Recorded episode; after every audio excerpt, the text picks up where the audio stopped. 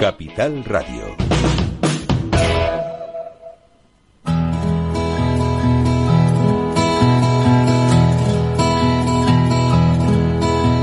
Comienza la caja de Pandora. Al verte sonreír. Al verte sonreír. Un programa especialmente dedicado al mundo de la discapacidad. El niño que ayer fui. El niño que ayer fui. En Capital Radio La 10, cada semana hablamos de aquellas personas que por una causa u otra han llegado a ser dependientes. El miedo no vendrá y así sabrás lo bello que es. Lo presenta y dirige Paula Romero. Caen Ay, mil lágrimas al mar. Bueno, empezamos como, como cada, cada semana. Cada semana tenemos este programa que, como todos ustedes saben, está dedicado a la discapacidad. Y vamos a empezar el programa hablando con Davinia. Ella es una persona muy importante en la Fundación Oliver Mayor, la fundación que bueno que protege y tiene bajo su paraguas a muchísimas personas, o sea, gente más siempre siempre gente joven, más bien con, con una enfermedad, bueno, pues que quiero que ella nos, nos explique exactamente cuál es el problema de la enfermedad que, y cómo se sienten las personas que, que la sufren. Hola Davinia. Hola Paula, ¿qué tal? Bueno, eh, no es la primera vez que hablamos de fibrosis quística, pero a mí me gusta siempre hacer un recordatorio de lo que es la enfermedad para que quienes nos están escuchando pues tengan un- una idea clara de lo, de lo que estamos hablando, ¿no? Sí, una idea clara, un pequeño recordatorio para los que Por han escuchado sí. alguna vez, claro. Yo creo que sí. Pues sí, la, Ujú. No, no. La, la- la fibrosis quística es una enfermedad crónica, es hereditaria, eh, no, no, se, no se adquiere con, con la edad y principalmente es, es degenerativa, afecta también eh, como, como aparatos principales al sistema respiratorio, al digestivo y también en parte al reproductor. Y lo que hace en concreto la, la el gen que se ve afectado, es que los fluidos del cuerpo sean más abundantes y densos, por lo que va afectando a todos estos órganos de los diferentes sistemas del cuerpo, por ejemplo, al aparato respiratorio, a los pulmones, a- al aparato digestivo, a la buena absorción de, de los nutrientes y los va dañando poco a poco y hace más fácil que, que se alojen virus y bacterias y va dañando progresivamente estos órganos. Cuando una persona... No sé si... Sí, sí, no, Ujú. me- queda, queda clarísimo, pero cuando una Sí. persona termina teniendo un órgano afectado, eh, ¿qué, ¿qué es lo que le queda por... ¿Qué solución es Pues la que hay le queda? tanto, el trasplante, hay un tanto en porcentaje importante de las personas con fibrosis quística que acaba siendo candidata a trasplante o incluso siendo trasplantados en diferentes edades según su afección, que es muy variable según la persona.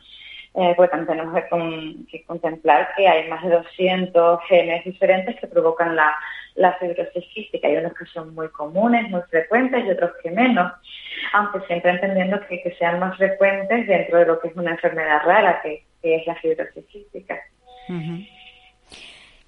El, la, o sea, la fibrosis quística mm, es algo, como has dicho, que, bueno, con lo que se nace, es hereditario, pero a, a fecha de hoy, o sea, salen, o sea, nacen muchas personas con, con la enfermedad o ya hay una prevención um, al saber que, que es algo hereditario, eh, se estudia antes para que no ocurra, para que, bueno, quienes son portadores sepan que no pueden o no deben tener críos porque al final van a sufrir esa enfermedad.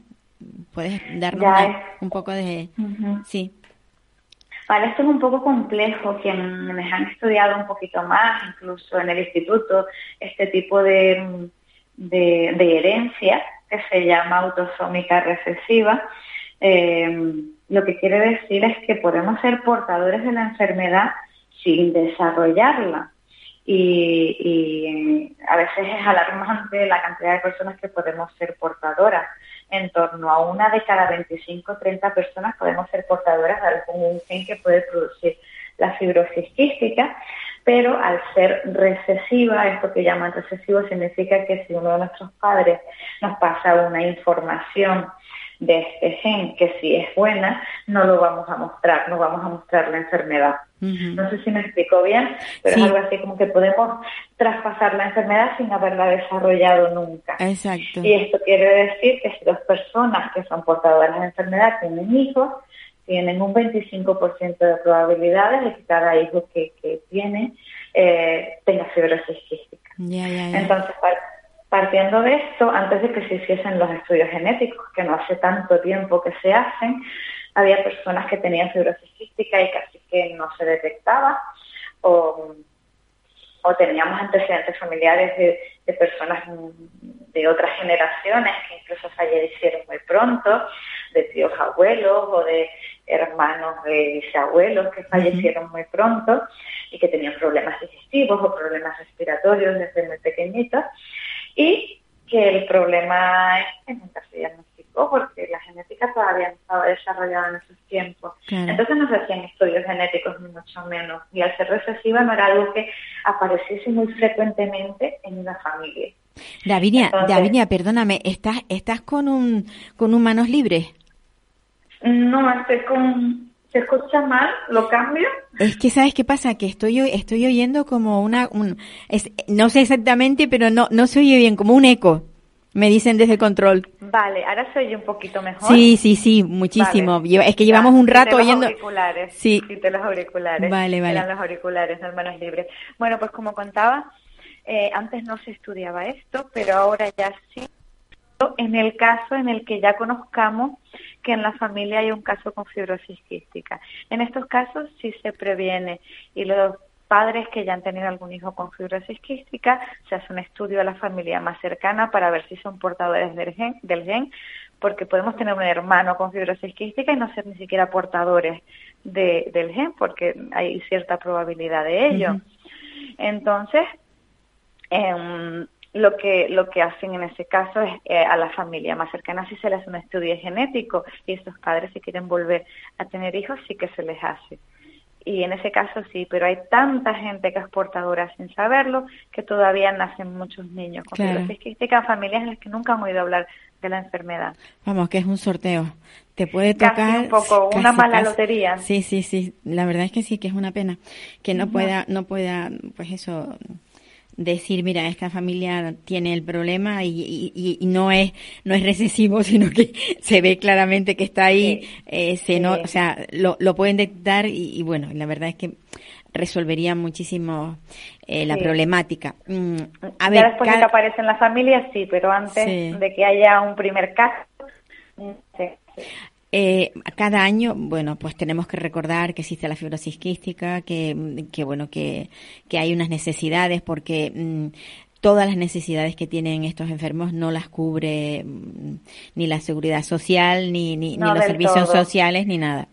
Medicamentos sí, pero servicios de fisioterapia continuamente, por ejemplo, no. Asistencia psicológica, ya sabemos cómo está la salud mental y la atención psicológica en el servicio público y, una atención más personalizada a nivel de trabajo social, pues tampoco. Entonces, sí que cubren ciertas necesidades, por ejemplo, de medicación mm, y de atención de especialistas, neumología y demás, pero nos quedamos un poco cojos, ¿no? Sí. el tratamiento. Claro, y yo, yo también eh, voy a otra cosa, porque muchas veces estas personas terminan teniendo una dependencia, eh, no pueden trabajar, no pueden, o sea, pueden incluso solicitar la una valoración para que para que para el grado de discapacidad con un grado exactamente para recibir una ayuda. Pero mm, porque estas personas eh, están enfermas cada x tiempo y no y no pueden trabajar o sea no pueden tener una vida eh, tan, tan normal como la que podemos tener nosotros, que, que tampoco tenemos unas vidas muy normales, pero bueno.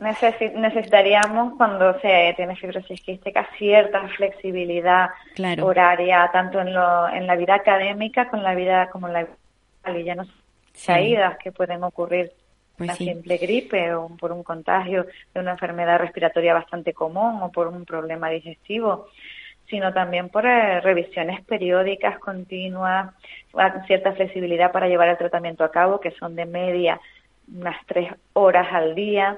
entre todo el tipo de tratamientos que se tienen que llevar para intentar mantener la salud. Entonces sí que sería necesario cierta flexibilidad y es complicado acceder al grado de discapacidad ya que si en el momento puntual en el que hacen la valoración tienen un buen estado de salud, aunque sea eh, a pesar, eh, por, por ese, esas tres horas diarias de tratamiento diario durante toda su vida, no se contempla tanto eso porque no es una cosa que se valora eh, cuando se hacen estos, estos estudios o de, discapacidad. Mm, bueno, pues cada año se recuerda, pero ustedes aparte de recordarlo piden eh, pues apoyo, solidaridad, un poco para para que de alguna manera poder sufragar incluso gastos dentro de la, de la fundación, ¿no? Sí, nosotros prestamos los servicios totalmente gratuitos de especialistas en enfermedades respiratorias, principalmente en la fibrosis quística, de tanto de trabajo social como de psicología, que es mi caso, y también de fisioterapia respiratoria.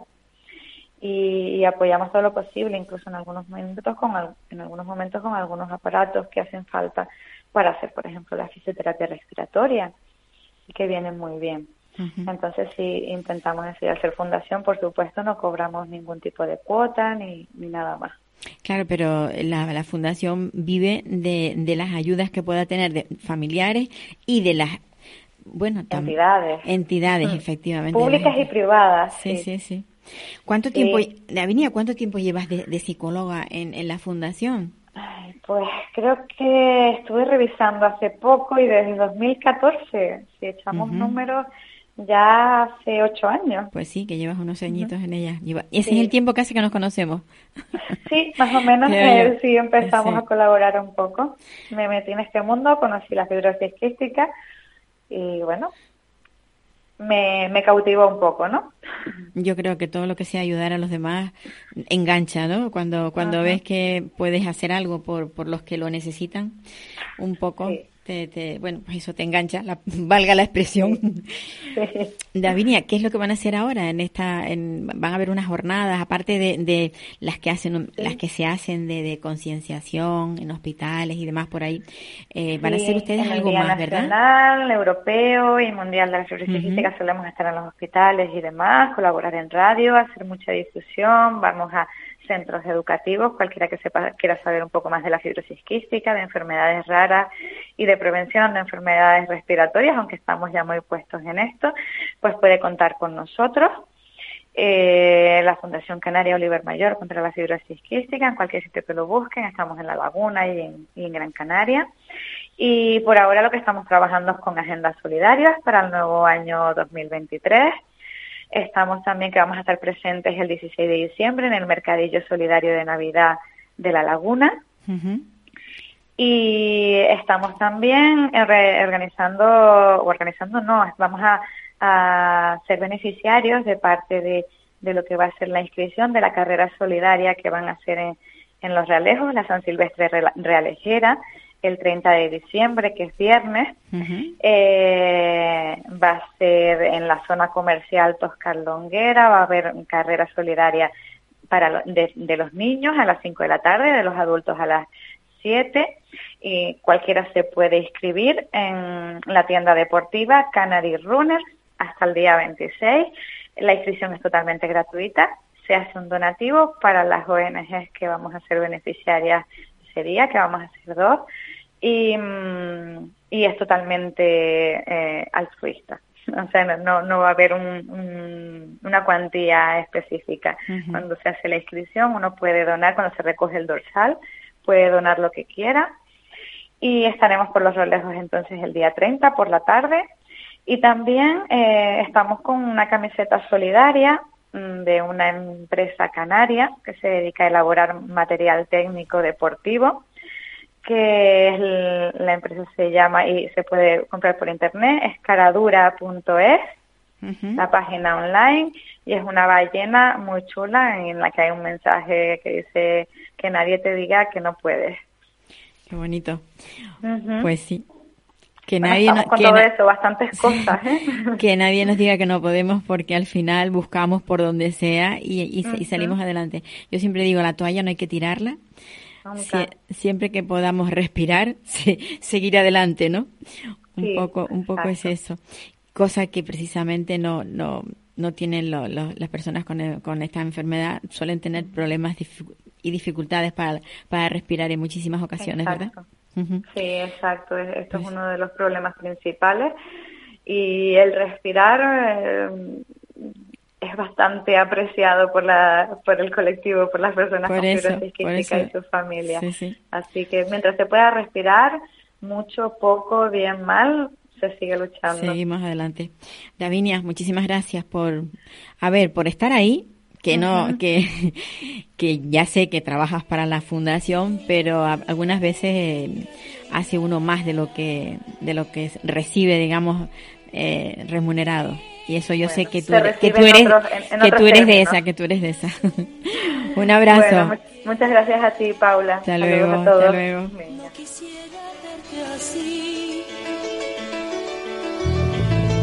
Aunque quieras disimularlo, si es que tan triste estás, ¿para qué quieres callarlo? Chiquitita, dímelo tú. En mi hombro aquí llorando.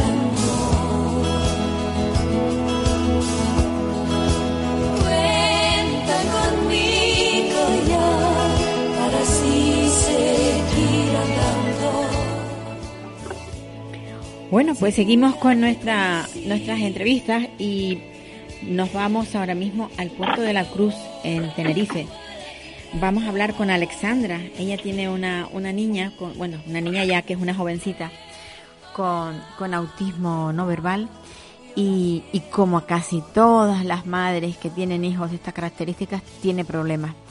Y, y, este problema es bastante complicado porque está relacionado con la salud.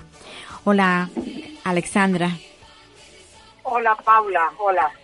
Yo quisiera que nos contaras qué lucha estás teniendo con el tema de, de, la bueno de la higiene dental que a las personas con cuando tienen autismo no verbal y cuando no son de fácil manejo, digamos, en el dentista, eh, las cosas se complican muchísimo. Sí, tú lo acabas de decir correctamente, de que no son de fácil manejo, con lo cual no tenemos la opción de poder asistir a una consulta dental eh, privada, eh, como todo el mundo hace, porque nuestros niños o adolescentes necesitan sedación. Esa sedación solo se puede llevar a cabo en un quirófano, porque también requiere después una reanimación. Ese quirófano solo se suele encontrar en hospitales grandes y claro, eh, nosotros nos vemos en la situación de que nos cierran las puertas las clínicas privadas con toda la razón del mundo porque no nos pueden atender, pero también nos las cierran en los hospitales pertenecientes, en este caso al Servicio Canario de Salud, el que le corresponde a mi hija, el universitario, porque la respuesta es que no tienen eh, personal cualificado para atender a mi hija en lo que a su higiene bucodental se refiere si, quieres me extiendo un poquito más. Claro, eh, claro, no, no, es que, es que yo, a ver, esto es algo que, que es muy importante que se sepa, porque lo que no podemos es tener a estas personas, mm, vamos, que pierdan la dentadura porque no haya quienes le resuelvan el, el, el, problema. Exactamente. Eh, la queja que, que en este caso presentamos eh, va por dos por dos vías. Por un lado, porque no hay personal. Alexandra, te, voy a decir lo mismo que le dije a, la, anterior persona, que, a, la, Davinia, que intervino. ¿Tienes algún aparato? O sea, estoy oyendo como un eco. ¿Tienes manos libres? Sí, tengo manos libres. Pues te, importaría dejarlo porque es que si no te oímos muy mal. Muy bien. Vale. Perfecto. Lo, hago ya mismo. Sí, por favor para poder para que nos llegue el sonido con más claridad porque es que hay un, sonido de eco. Vale pues lo hago ahora mismo de acuerdo venga venga pues sí. Muy bien vale. Oh creo que se ha colgado. Tengo, tengo la impresión de que de que no no ha entendido lo de lo del manos libres. Bueno en fin seguimos nosotros esperando. Ponemos un poco de música y seguimos.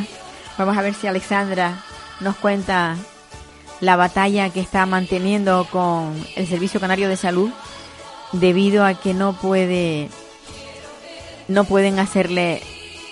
Ya, la tenemos ya, vale. Alexandra. Hola de nuevo. Venga, seguimos. Eh, yo, yo estaba diciendo que tú lo que mantienes es una batalla con el Servicio Canario de Salud. Sí, en este caso con el hospital universitario porque la situación yo la considero bastante grave en el sentido de que nos han tenido un año y medio en lista de espera Sí. sin habernos comunicado, sin habernos informado de que el servicio que estábamos solicitando no existe. Con lo cual, después de ese año y medio en lista de espera, mi hija pasó a una visita con el anestesista, el cual le, le dio el visto bueno para pasar a quirófano para que pudiera hacerse una limpieza, eh, solucionar al- al- alguna caries y poder examinarle la boca como es debido. Y después resulta que nos encontramos con la respuesta de que no va a ser posible porque ese servicio en estos momentos no existe. Y yo me pregunto, ¿cómo es posible que no nos hayan informado antes, que nos hayan dejado de estar un año y medio en una lista de espera, que nos hayan pasado con el anestesista y todo esto para nada? Claro. Y, y no tienes, o sea, ¿y qué, qué alternativa te han dado? Es que no lo sé, porque hasta ellos mismos creo que hay una falta de coordinación, porque desde admisión me decían que la, la niña, como ya había pasado la anestesia, eh, tenía que esperar la llamada de, del cirujano, pero es que el cirujano, eh, en este caso, eh, me voy a, eh, a permitir nombrarlo, es el doctor Martínez, que es el jefe de cirugía maxilofacial, me dijo que no entendía por qué mi hija estaba en esa lista de espera para hacerle una limpieza y, solventar alguna caries que tuviera cuando ellos no disponían de ese servicio en el hospital. Con lo cual me encontré como una pilota de ping-pong que iba de un lado a otro. Uno me remitía al cirujano, el cirujano me remitía a admisión, hasta que al final mm, dije que hay un problema de información, de coordinación y a unas cuantas familias, porque somos unas cuantas familias que se nos ha tenido en una lista de espera eh, inexistente, porque resulta que para el servicio que estamos esperando, esa eh, no teníamos por qué haber estado en primer lugar en esa lista de espera. Entonces hemos perdido un tiempo precioso en el cual las bocas de estos jóvenes eh, se han deteriorado y donde nadie es capaz de ni siquiera por privado de, de intervenir. Claro. Bueno, tú sabes que en el Servicio Canario de Salud, pero en el Hospital de la Candelaria, este servicio sí que está. Claro, Se eso contempla, no eh, claro. eh, Eso, eso, si perdona, eso me enteré después, pero por otras familias nunca me enteré por el hospital de que le corresponde a mi hija, el universitario. De hecho, si nosotros hubiéramos sabido esto en su momento, no hubiéramos estado un año y medio en la lista de espera y hubiéramos pedido que se nos remitiera al hospital de la Candelaria. Con lo cual, yo no entiendo por qué, eh, si hubo un, e- un, e- un error, si se, se, se olvidaron de avisarnos, se, si, se, no sé si se traspapeló el aviso o es que realmente lo que hay es una falta de información a la familia o no quisiera pensar directamente nos desahuciaron porque mi hija tenga una discapacidad. Pero es lo que tristemente yo veo que está pasando. Si yo no llego a ir al hospital a hablar, eh, mi hija sigue en esa lista de espera, habiendo pasado la, la, la anestesia, sin yo saber que está esperando por un, un servicio que no se le va a dar. Claro. Y ahora, bueno, yo te, te preguntaba que qué alternativas te han dado. No te han dado Bueno, pues ninguna, nosotros- pero ¿qué nos- piensas hacer? Eh, estamos esperando una respuesta de dirección médica porque dice que está estudiando el caso eh, para ver si es posible una derivación. Dice que dice que sería la primera vez que, se derivase. Yo digo, mm, pues vamos a abrir camino porque esto no puede quedarse así.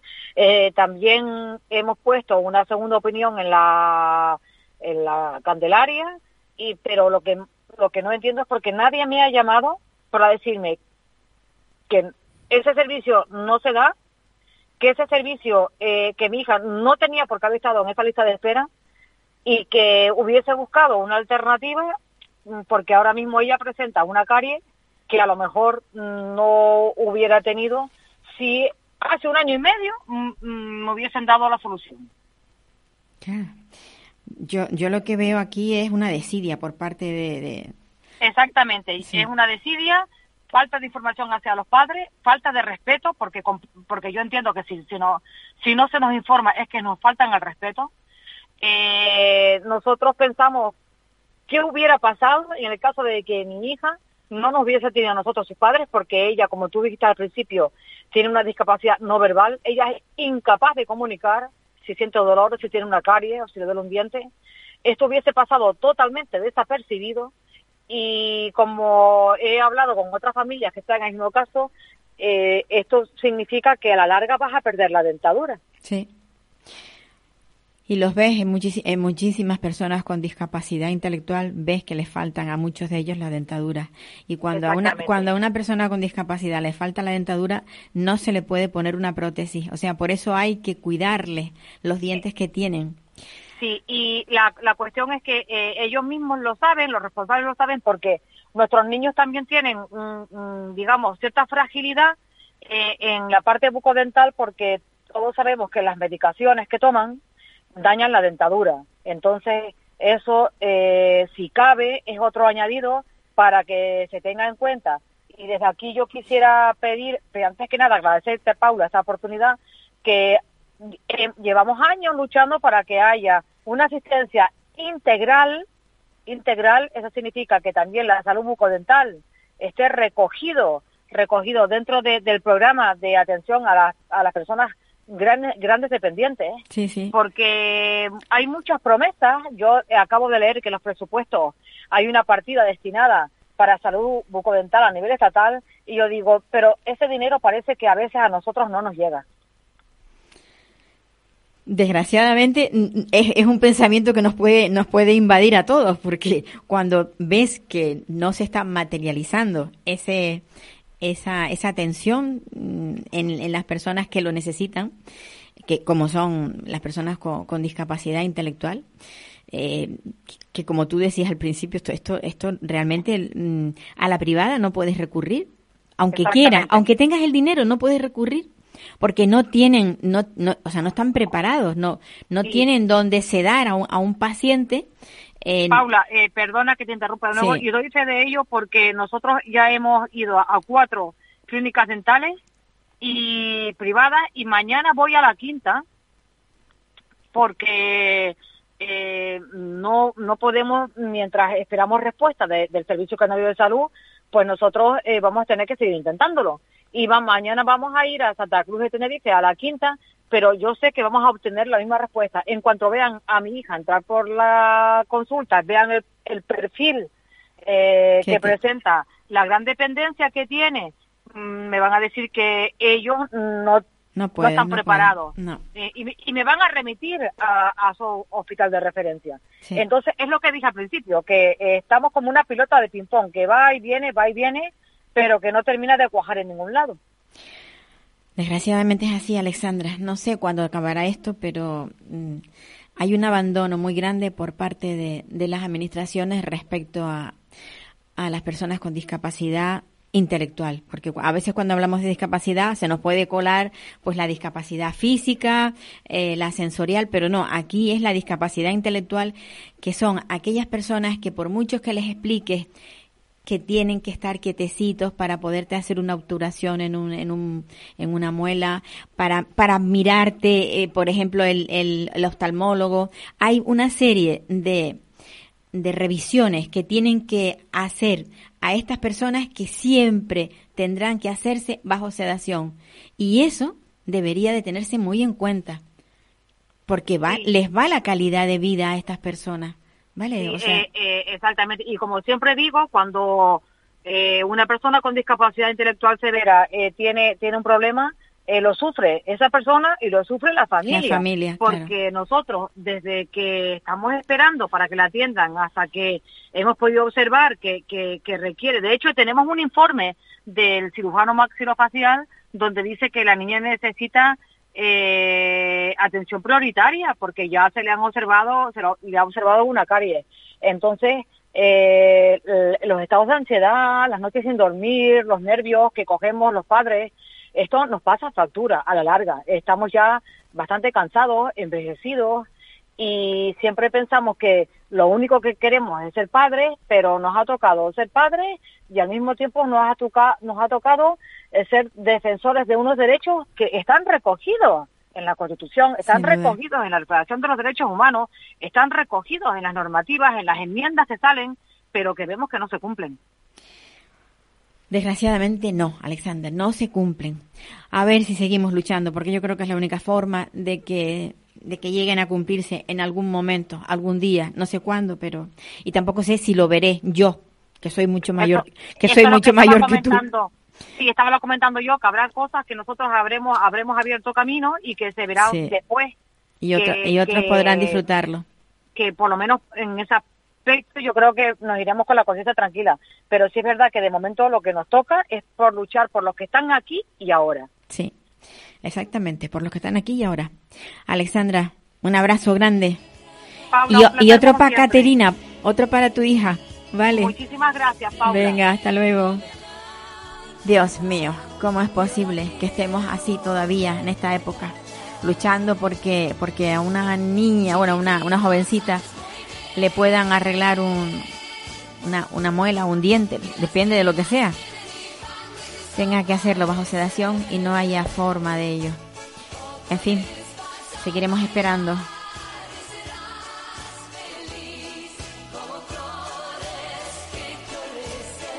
Bueno, nos vamos a, ir hasta Madrid. Y en Madrid tenemos a Ignacio Pantoja. Este es un joven, un joven muy luchador, muy trabajador, eh, que, que sigue todavía estudiando y que en su día nos deleitó con un libro. Y yo quisiera hablar de este libro. Hola Ignacio, ¿Qué tal?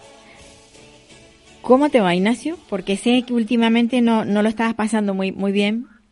Bueno, pues mm, me ha sido, me ha, sido- ha sido unos años muy difíciles, ¿no? Porque con esto de, de la pandemia y todas estas cosas que han pasado, pues me he llegado a sentir muy deprimido en muchos momentos Claro. y muy triste. Y, y bueno, ahora estoy intentando salir porque ya me he quedado con, con el miedo al, al virus y con la sensación de comodidad de estar en casa pero entre mis padres y yo estamos intentando salir y abrirme a conocer más gente, porque claro, lo que no puedo hacer es quedarme todo el día metido en mi casa, claro. Yo, yo creo que no, que no debes hacerlo. O sea, y bueno, y, so- y sobre todo seguir los consejos de tus padres y tu psicóloga o psicólogo, no sé con quién que era. Sí. Psicóloga.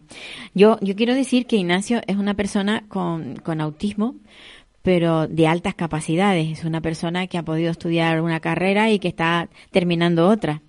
Porque cuando hablamos de autismo parece que solamente podemos ver el autismo no verbal o el autismo pues Profundo, pero hay personas con autismo que tienen un nivel intelectual muy alto, muy inteligente y que y que la vida tampoco se la pone la sociedad muy fácil, que es lo que te está pasando a ti, ¿verdad?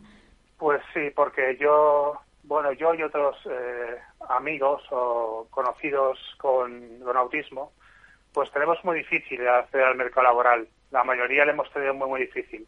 Alguno, pues, tiene muy buena memoria y es capaz de recordar las oposiciones bien y se saca una posición y se puede quedar de funcionario, pero otros no tenemos tan buena memoria y yo estoy con mi segunda carrera ahora.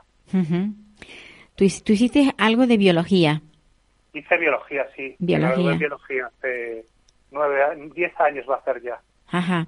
Y ahora y luego te metiste a hacer farmacia. Sí, en 2016, para intentar opositar y hacer un máster, me metí a la carrera de farmacia en la Complutense. ¿Y cómo, en qué curso estás ahora? O sea, cómo, bueno, ¿en qué curso?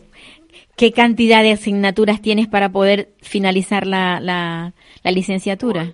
Me quedan 10 asignaturas, más las prácticas tuteladas y el trabajo fin de grado. Pero bueno, en, en asignaturas 10. Asignaturas 10. Y vas, o sea, sigues con el mismo empeño. Yo creo que ya, ya que entraste en ello, deberías terminarlo. Sí, es mi séptimo año ya, pero no sé cuánto tiempo me queda. O sea, es... El otro día hice una asignatura, un examen y suspendí. Ya. y ahora me tengo que presentar a una recuperación el día 13. Y si suspendo, ya la he suspendido. Ya no puedo recuperarla este año. Entonces estoy con bastante miedo de ver qué voy a hacer. Sí, pero eh, todos esos tropiezos, mm, eh, Ignacio, mm, yo creo que a ti te, tienen que envalentonar porque dices, bueno, tengo estos tropiezos, pero al final lo consigo. O sea, yo creo que tienes un valor mm, añadido, el, el hecho de que te dificulten todo y que al final lo consigas. O sea, eso es lo que quizás deberías tú de, de tener, ¿no? Pensar. Sí, sí. De momento mis padres pues pueden ayudarme. Pero claro, me da miedo hacerme ya demasiado mayor y no acabar. Es lo que me da verdaderamente miedo, ¿no? Porque me es difícil a mí con el título de, de biólogo encontrar trabajo. Aunque tenga el máster, tenga la- el graduado, creo que va a ser muy difícil. ¿En qué año, cuándo fue cuando escri- escribiste tú el libro? El libro lo he ido escribiendo mm, desde hace 12, 13, 14 años hasta cuando lo publicara en 2019. Son relatos que yo escribía en una academia que se llama la Escuela de Escritores, que está aquí en Madrid. Y fui publicando semanalmente, los mandaba y me los y luego pues hice también artículos para una página que se llama Bautismo Diario, que no sé si sigue existiendo pero los mandaba allí y los iban publicando. Entonces al final hice una recopilación de todos esos artículos y esos relatos, los hice en un libro. Una psicóloga que era psicóloga mía que se llamaba María Llorente hizo una un prólogo de eso Sí. y nada, lo lo, lo, lo, lo- lo editamos. ¿Y tú crees que hay un antes y un después de- del libro? Eh, ¿Te conocen más? ¿La gente conoce más el autismo? Eh, ¿qué, qué, es lo que ha podido, aparte de para tu satisfacción personal, qué, qué ha aportado, qué nos puede, o sea, qué nos ha aportado a nosotros, los que no tenemos autismo, eh, tu libro? Bueno, yo lo que me ha quedado de la gente es que me dicen que se te acaba, se te comprende a ti muy bien con ese libro. Y eso pues a mí me pone contento, haber hecho una obra y que se me comprenda bien lo que yo quería, porque los años que yo escribía, yo estaba en biología y estaba muy asustado en la universidad. Tenía miedo de mis compañeros, estaba muy, muy echado para atrás.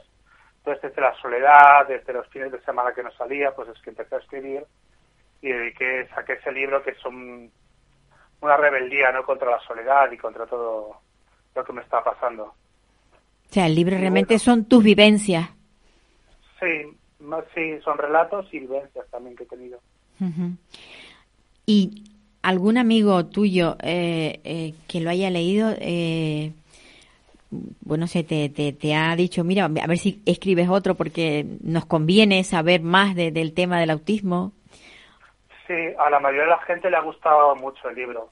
Eh, bueno, a algunos no, pero a muchos les ha gustado bastante. Y me han dicho que sí, que tengo que seguir escribiendo, que escriba todo lo que pueda. Y yo también animo a otras personas autistas a escribir sus vivencias y también expresarlas y mostrar lo que sienten. Pero creo que escribir es un arma muy poderosa. Ujú. Una cosa que nunca te he preguntado, porque no es la primera vez que hablamos, Ignacio, eh, eh, ¿cómo ves tú el mundo del autismo desde tu proyección como persona inteligente?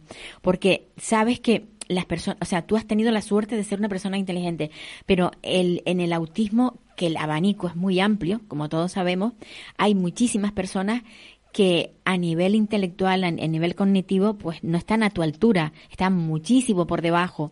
¿Qué, ¿Cuál es tu perspectiva desde tu, desde tu situación casi, casi, entre comillas, privilegiada?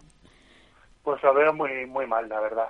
Es que sinceramente lo veo como, como tenemos muchos problemas, una situación de fragilidad e indefensión muy grande ante los demás y bueno, yo lo veo como que no sé, las, las no solo ya las personas autistas en sus familias lo pasan muy mal y es muy difícil. La gente está muy muy poco concienciada todavía. Yo por eso me animé a escribir, pero lo veo una salida muy difícil todavía. Ignacio, si tú tuvieses poder, imagínate tú que estuvieras metido en política y tuvieras poder, ¿qué, qué harías? ¿Qué cambios haría tú, harías tú eh, para que socialmente el, el tema de la discapacidad intelectual, bueno, digamos el autismo, eh, pudiera tener, mm, no sé, más salida, mejor, eh, más, eh, más apoyo, más ayuda? mm, ¿Qué, qué piensas tú? Intentaría, darle más proyección, que más personas con autismo pudiésemos hablar, no solo los psicólogos y los psiquiatras, sino personas que vivimos en primera persona, podemos hablar, pudiésemos contar nuestros miedos, nuestras inquietudes, nuestros eh, disgustos y esas cosas, y pudiésemos expresar a la sociedad.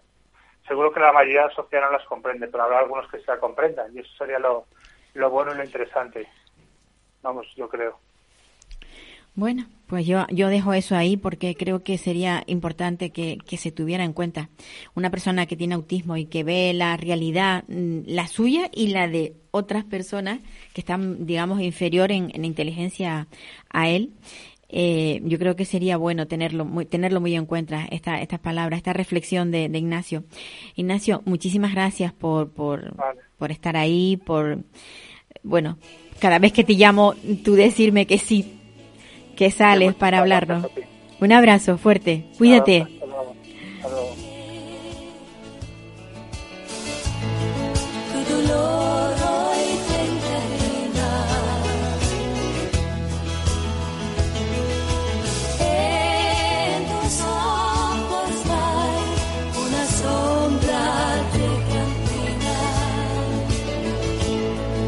quisiera verte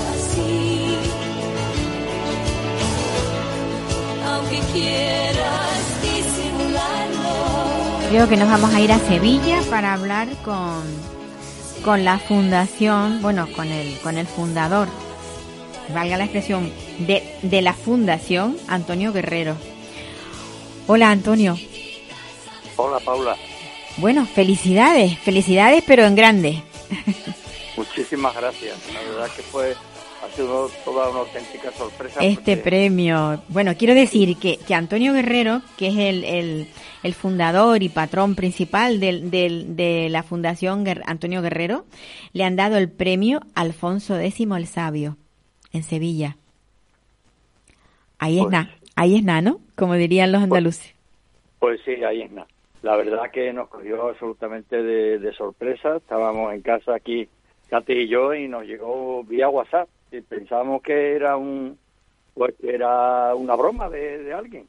Entonces le respondí a ese número diciendo que había recibido eso y, y bueno ya me llamó por teléfono Pedro el presidente el maestre presidente del, del cabildo de, de la orden de Alfonso de Semol Sabio diciéndome que, que estaba deseando de, de contárnoslo y que por eso lo había mandado vía vía WhatsApp. Uh bueno, este, este, mm, no, yo no, no, sé si tiene el, el, el premio tiene mm, es, remunerado o sencillamente es un premio de reconocimiento que sirve No. de sirve de mucho. Sí, este es un premio de reconocimiento. Claro, pero Es, es un premio muy valorado porque lo tiene the Children, Caritas, Cruz Roja, Claro, claro. en entidades de muchísimo prestigio, ¿no? Y claro, a nosotros pues ha supuesto, bueno, pues una inyección de, de, de moral, de ánimo, de, de decir adelante eh, que la sociedad está con nosotros muy importante. lo que se llama un espaldarazo. Exactamente, un Sí, espaldarazo. sí, exacto.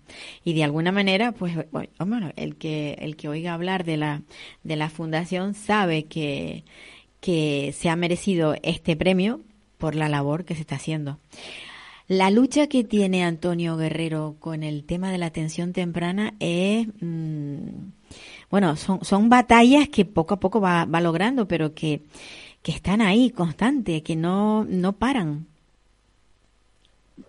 Pues sí, realmente son batallas largas en el tiempo. Además, como tú sabes, el, antes de ayer estuve en la comparecencia en el Parlamento para la, las propuestas de enmiendas de la ley de atención temprana, después de casi ocho años de, de, de batallar con los parlamentarios, con los grupos políticos, todos llevándose las manos a la cabeza diciendo esto no puede ser, pero han sido ocho años casi, Paula lo que está costando el que haya una regulación legal y aún así la memoria económica es insuficiente, que es el, otro caballo de batalla con el que estamos ahora. Y, y bueno, espero espero que la cordura llegue a, a, a todo a, a todo el arco parlamentario y se pueda dotar a esa ley de una memoria en condiciones porque si no los niños seguirán con, pues con largas listas de espera, infraatendidos, las posibilidades de recuperación, pues mmm, algunas tardarán demasiado, otras no llegarán y, y, creo que ya es hora de ya es hora de, de que esto de que esta población eh, sea considerada como población de con los mismos derechos que los demás y además con más necesidades, como tú sabes. Sí, yo la, la semana pasada hablaba con precisamente con un, con un ex profesor de la, de la Universidad de La Laguna de la Facultad de, Psicología, que es, mantiene una lucha aquí en Canarias con el tema también de la atención temprana y que llevan, este hombre lleva 30 años luchando desde la universidad, ya se ha jubilado, para que se implante aquí en Canarias la atención temprana. Tú, tú imagínate la de años y que aún sigamos de la misma forma que las personas que tienen poder adquisitivo pueden llevar a sus hijos a terapias y pueden ir avanzando en, en, su, en su desarrollo y que los que no tienen tienen que quedarse, pues ya sabemos cómo. Sí, pues se quedan, se quedan detrás, se quedan con grandes carencias, eh, son además un colectivo que es muy, muy caro después para, para el sistema porque esos niños pueden desarrollar obesidad, eh, colesterol, eh, continuas entradas y salidas de los hospitales, y eso encarece el sistema. Eh, pero mm, no son las fuerzas vivas, las fuerzas políticas, no son capaces de entender que, que, la inversión de hoy es ahorro del futuro. Sí. Y así estamos. Y a ese hombre de 30 años yo le doy todo mi, mi, reconocimiento porque, bueno, yo llevo ocho y, y no sé lo que me quedarán. Pues sí, yo te digo, está jubilado y sigue, y sigue. O sea, él sigue luchando para a ver si se logra implantar de una vez ya, por todas, aquí en Canarias el, el, el sistema. Mm, yo lo que sí, el, el, otro día, no sé, no, no recuerdo exactamente a qué político le oí decir que a veces cuando se, bueno, se hacen las propuestas, todos están de acuerdo y demás, pero se tropiezan precisamente con la parte económica. Cuando llega al, al, problema, a Hacienda, por así decirlo, ahí se paran los proyectos y no siguen adelante. Eso es lo que está pasando ahí en Andalucía. Pues sí, eso es lo que está pasando aquí en Andalucía. A nosotros se nos había, se nos había dicho que, se iba a hacer la mejor memoria económica posible, eh, pero la memoria económica se nos ha engañado además, porque ya en el año 2021, eh, que cuando se, se desarrolla, se redacta esta memoria económica, contempla 50 mm, millones de euros que, o 51, que es el presupuesto que es de, de, conciertos sociales, eh, pero no el desarrollo de una ley que tiene que regular los derechos y deberes de niños, familias, entornos y, y que, bueno, según la evidencia científica, el coste es justamente el doble, estamos cercanos a los 100 millones de euros. y, claro, cuando, cuando ahora hemos, hemos llegado, me dicen, oye, ¿qué, ¿qué hacemos? Yo he dado tres, dos posibilidades. Una es, bueno, pues aprobamos ahora los 51 millones. Eh, se prevé para el año 2024 un incremento de 25 millones de euros y para 2025 otro incremento de otros 25 millones de euros y se llegaría a los 100 millones. Eso por una parte, hay, hay discusiones si eso puede figurar en el texto de la ley, si no puede figurar, y después le hemos dado otra opción también legal, muy, vamos, consultada lógicamente con todos los servicios jurídicos y introducir un, un artículo en el que se garantice la estabilidad presupuestaria y económica eh, sin die, en, ahora y, y, en un futuro, ¿no? Es lo que entendemos que, que debe pasar y que no estemos, como tú dices, efectivamente, que después llega a la Consejería de Hacienda y dice, ay, aquí la memoria económica que yo tengo, que se aprobó en el mes no sé cuánto del año Catapum, pues dice que son tantos y de ahí no pasó, no y veto la, veto la aprobación de la ley o la dotación. Entonces, como yo decía en el Parlamento, a mí yo no quiero ningún Ferrari ni un Lamborghini para ir de un sitio a otro si no tengo combustible. Al final voy a tener que ir andando en taxi. Yo como coches son dos ollas, pero no me sirven para nada si no tienen si no tienen eh, la gasolina suficiente. A ver, eh, la, la, Fundación Antonio Guerrero mm, no solamente está centrada en el tema de la atención temprana, porque ustedes están haciendo muchísimas, eh, o sea, tienen muchos proyectos mm, que yo, vamos, te sigo y sé que no paras, o sea, que está, te estás extendiendo por toda Andalucía, porque tú eres de Sevilla, pero te estás extendiendo. ¿Realmente mm, hasta dónde vais a llegar? Vaya a salir fuera de Andalucía, porque con tanto crecer. Ayer, ayer una mamá de, de, Badajoz que nos sigue, pues, y que tiene muchas ganas de, que vayamos por allí, pues la verdad que la mujer se, se emocionó también con el premio, porque el premio no te puedes imaginar la cantidad de, de, reacciones que ha tenido en todo en, todo lo, en todo el entorno. ¿eh? Ayer mismo llegaba una, una, una carta desde el Palacio de San Telmo eh, felicitándonos el propio presidente de la Junta de Andalucía. ¿no? Bueno, claro, eh, claro. Y, bueno, y, ahí estaba. Entonces, mmm, llegaremos, saldremos de Andalucía. No lo sé, yo ya, aunque no soy excesivamente mayor, tengo 67 años, pero, pero bueno, lógicamente eh, el, el, relevo llegará. La fundación está muy viva. Nosotros, una de las grandes preocupaciones que tenemos, eh, eh, aparte del bullying y el acoso, no sé si hoy habrás visto ya los medios de comunicación que ya están hablando del, del, gran problema del suicidio. Eh, hoy han hablado de, del suicidio de los menores de 12 años hmm. por acoso escolar y después también han hablado pues de, de las mayores de 15 años, sobre todo en la, en la mujer por, por el abuso sexual, ¿no? A nosotros uno de los temas que nos preocupa muchísimo. Ese y la violencia de género hay que desterrarla y vamos, a, sí o sí, eh, eh, estamos en una sociedad absolutamente eh, andrógena y, eso no, no puede ser. La mujer tiene tiene que ser respetada absolutamente. Pero, pero Antonio, ¿tú, tú, no piensas que mientras haya grupos políticos que nieguen la violencia de género, no vamos a llegar a ningún lado? Por supuesto.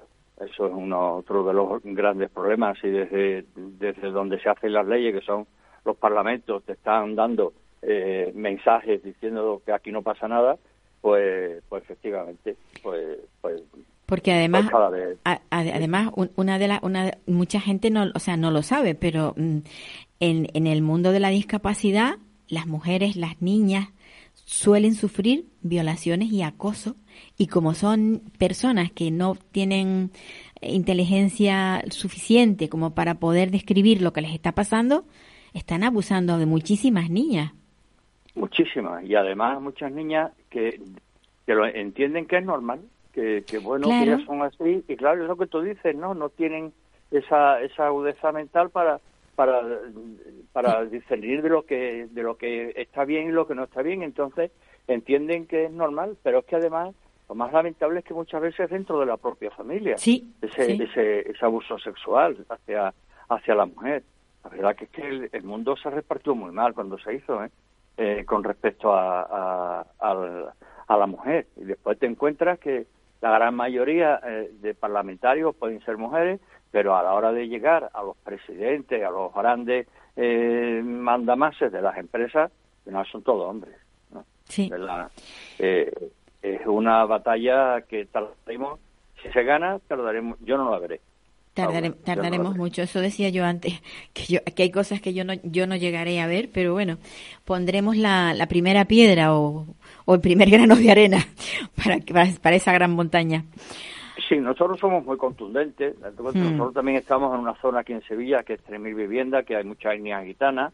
Tú sabes que las etnias gitanas tienen su propia su propio código eh, eh, ético y su propio código legal no escrito. Eh, y es, muy difícil el, el, cambio de esas, de esas tradiciones y esas costumbres, ¿no? en el que sí es un régimen matriarcal, pero es de puertas hacia adentro.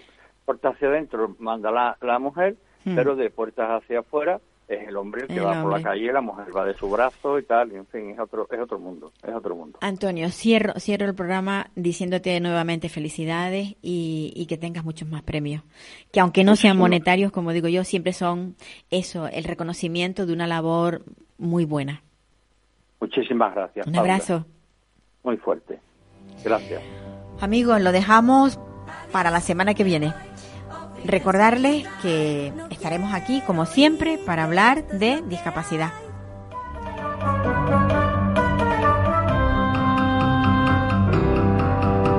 Adiós, me voy, olvídense nadie. Adiós, adiós, a usted, usted y usted.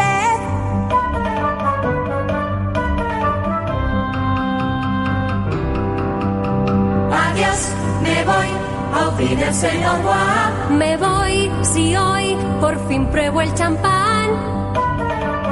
¿Puedo? No.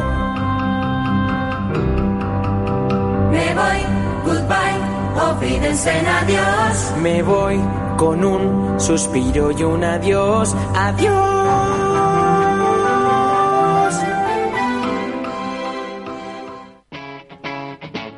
Capital Radio